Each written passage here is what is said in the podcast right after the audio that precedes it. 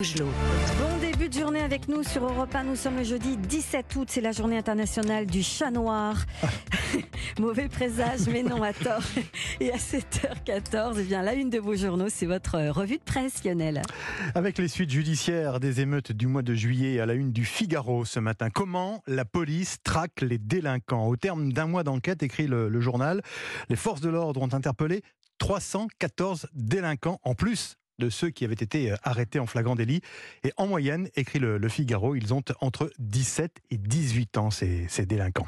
Le Parisien euh, met à la une, lui, cette euh, très chère rentrée scolaire. On vous en parle depuis hier sur Europe 1. Le coût de cette rentrée a bondi de 11,3% selon une estimation de la Confédération syndicale des familles. Mais il existe des astuces pour limiter la facture, notamment en partant à la chasse aux promotions, écrit le, le Parisien ce matin. Le Parisien qui faisait sa une hier, je vous en parlais sur le phénomène Jean-Jacques Goldman.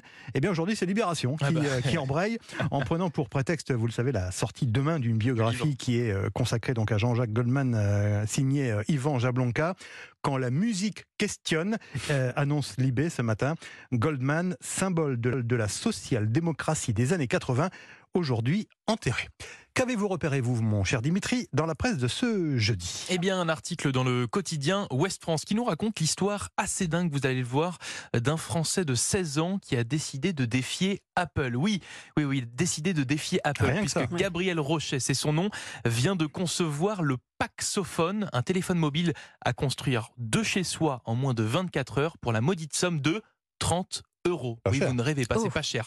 Alors bien sûr, à ce prix-là, bien évidemment, les fonctionnalités bien, sont assez limitées en comparaison aux appareils dernier cri. On peut téléphoner quand même. Mais c'est ce que j'allais vous dire. Avec ce téléphone, ben, vous pouvez tout de même passer des appels, écrire des messages, hmm. utiliser la calculatrice, l'horloge, et même, je sais que ça va vous plaire, Prendre des jouer, photos.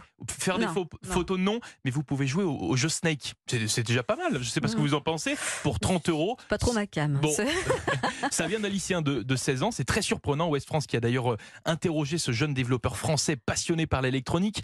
Alors il explique que ce projet est venu d'un défi qu'il s'est mhm. lancé avec ses cousins il y a trois ans, avec un objectif, créer un téléphone qui soit différent de ceux que l'on peut ben, trouver sur le marché. Et on peut dire que trois ans après, l'objectif est réussi, hein, puisque c'est un téléphone pas cher que l'on peut fabriquer chez soi. Car oui, je vous le disais, ben, pour le moment, il n'est pas commercialisé. Hein. vous devez acheter toutes les pièces et le monter vous-même à l'aide d'un tutoriel et de quelques, euh, quelques équipements du quotidien comme un fer à souder, un pistolet à, à air chaud et des pinces précises. Mais c'est franchement amusant sur le papier et c'est une innovation en plus de ça qui est écologique hein, car elle utilise très peu de composants. Bref, je ne sais pas vous Lionel Marlène, mais bah, moi je bah. pars euh, me construire mon nouveau téléphone. Bravo. Hein. dans West France. Le point, le point sur son site euh, internet en rajoute une couche cette semaine sur la polémique de la semaine. Terre brûlée au vent vous voyez à quoi je fais allusion bah, Bien sûr. Juliette Armanet, contre Michel, Sardou. la chanson de droite, etc. Eh bien, le point, figurez-vous, le point était allé sur place il y a 4 ans en Irlande à la rencontre de ces touristes français sur les routes des lacs qui attirent les fans de Sardou. Alors l'article est remis en ligne euh, depuis hier sur euh, le site, en miroir évidemment à, la polémique qui fait rage depuis le week-end dernier. Bien sûr que nous sommes venus ici à cause de la chanson, disait une touriste française. Elle a bercé toute mon enfance et nos fins de soirée. Un commerçant local, donc en Irlande, mhm. Euh, confirme aucune chanson euh, n'a fait autant pour le tourisme local dans la région des lacs. Les Français sont au quatrième rang des touristes, hein, derrière les Américains, les Britanniques et, les Allemands. Je ne sais pas s'il y a une version allemande du Connemara.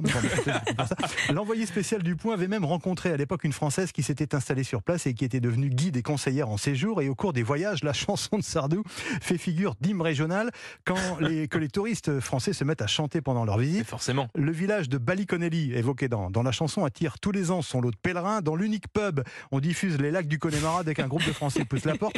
Et si les retombées économiques sont réelles, tous les commerçants déplorent cette tendance qu'ont les Français à faire attention à leur porte-monnaie et à oublier les pourboires. Tiens, c'est bizarre. Ils achètent plutôt un mug euh, plutôt qu'un pull tricoté, euh, un pull en laine tricoté main.